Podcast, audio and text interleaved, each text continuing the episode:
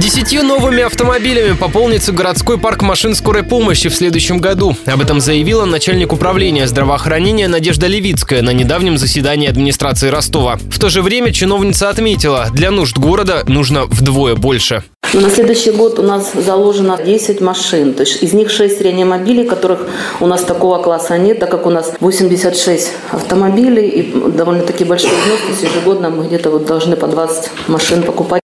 Другая проблема городского здравоохранения – это дефицит кадров в службе скорой помощи. По закону на 10 тысяч жителей должна приходиться одна бригада. Таким образом, в Ростове их должно быть не меньше сотни, но на деле около 90. Для работы в скорой нужно получить специальный сертификат, и многие медики просто не хотят тратить на него время, рассказывала ранее радио Ростова глава Горздрава Надежда Левицкая.